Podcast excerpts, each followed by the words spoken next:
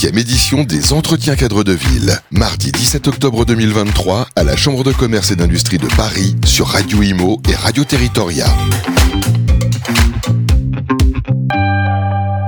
Bonjour, bienvenue à tous. On est toujours avec Radio Imo, Radio Territoria, en direct des entretiens du cadre de ville, 17 octobre 2023. Climat et résilience, nouvelles pratiques de l'aménagement pour nouveaux territoires. On est ravi d'accueillir François Borvic. Bonjour François. Bonjour. Vous êtes directeur général de SPL Marne au Bois. Et avec vous, on va s'intéresser à, un nouvel outil de, pilotage de projet. Euh, vous appelez ça la, boussole carbone.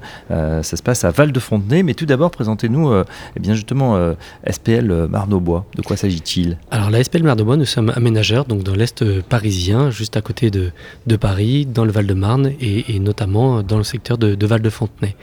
Peut-être deux mots sur Val-de-Fontenay, rapidement. Euh, c'est un, quartier euh, très, très, très habité, très desservi aujourd'hui, puisque nous avons aujourd'hui un pôle intermodal, deux RER, un tramway, le métro de la ligne 15 du Grand Paris Express qui va y arriver également. Euh, le périmètre que nous aménageons fait à peu près 100 hectares. Il est très grand, mais plutôt que le nombre d'hectares, ce que j'aime citer, c'est le fait qu'il y ait déjà 40 000 salariés sur site et juste en face un grand ensemble de euh, près de 30 000 habitants. Et c'est dans ce territoire-là que nous essayons de produire une opération d'aménagement vertueuse et, qualitative pour les habitants d'aujourd'hui et ceux de demain. Donc voilà déjà quelque chose d'attractif, d'extrêmement dense et, euh, où il faut multiplier les, opérations. Euh, alors présentez-nous donc ce que vous appelez la boussole carbone. La, boussole carbone, c'est une, démarche, euh, une méthode, mais aussi un cap que nous nous sommes fixés il y a maintenant trois ans, euh, qui vise à faire que notre opération de Val-de-Fontenay soit compatible avec la trajectoire des accords de Paris. L'objectif des accords de Paris, c'est de limiter le, réchauffement climatique euh, entre 1,5 et 2 degrés. Et on sait que pour y arriver, les efforts sont considérables à, engendrer et à, tenir.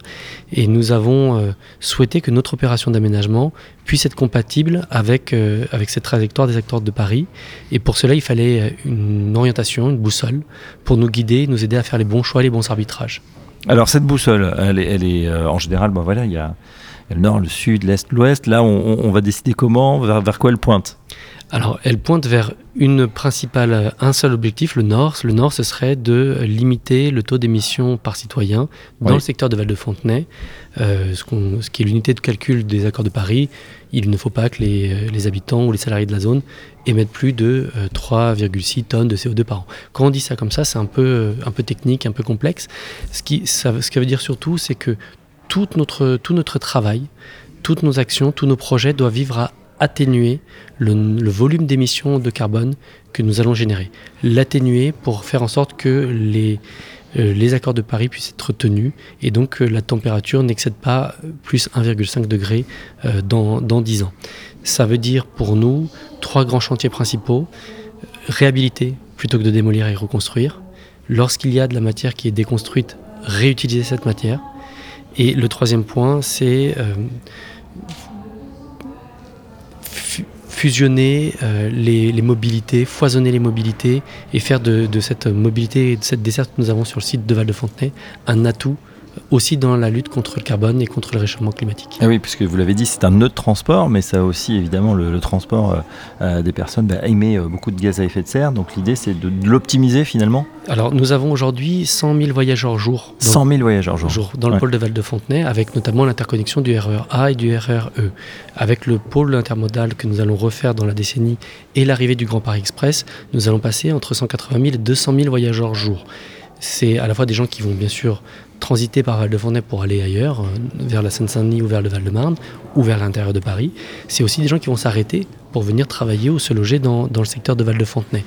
Il est absolument indispensable que toutes ces personnes passent d'une mobilité aujourd'hui en voiture, avec euh, les embouteillages qu'on connaît, mais aussi l'émission carbone que la voiture mhm. individuelle génère, pour passer sur des modes de transport en commun ou des modes actifs. Et on sait que l'impact euh, de l'émission carbone dans la, dans la mobilité est, absolument euh, crucial. Est-ce que les mobilités douces sont également envisagées et, encouragées? Tout à fait. Dans notre projet d'aménagement donc sur les 100 hectares de Val-de-Fontenay, il y a toute, toute une stratégie pour que la place du vélo, mais aussi la place des piétons, puisse reprendre ses droits dans l'espace public. Ça s'accompagne donc d'un nouveau partage de l'espace public entre ce qui est la partie roulée, la partie qui est dévolue au stationnement des, véhicules et la partie qui doit être circulée différemment. Ça s'accompagne aussi pour nous, et c'est très important, d'une stratégie de revégétalisation de ces espaces publics en mots simples, ça veut dire débitumer, retirer le bitume, mm. euh, retrouver la pleine terre euh, dans un espace qui a été 100% recouvert de bitume dans les 50 dernières années.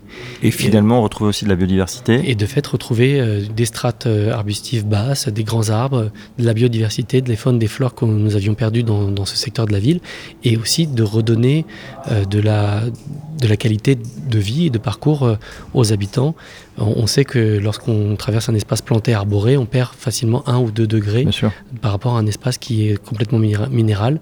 Et, euh, et c'est cette action-là qui doit s'accompagner de la production de la ville de demain en tout cas dans le secteur de Val-de-Fontenay. D'accord, j'ai une dernière question pour vous, François Bourvic. On sait qu'on est en, euh, avec cette contrainte hein, du ZAN, zéro artificialisation nette. Ça veut dire que euh, sur un territoire comme ça, extrêmement dynamique, on ne s'interdit pas de, construire aussi, mais de construire différemment. Alors, nous sommes dans, dans un secteur qui est 100% artificialisé depuis maintenant plus de 50 ans.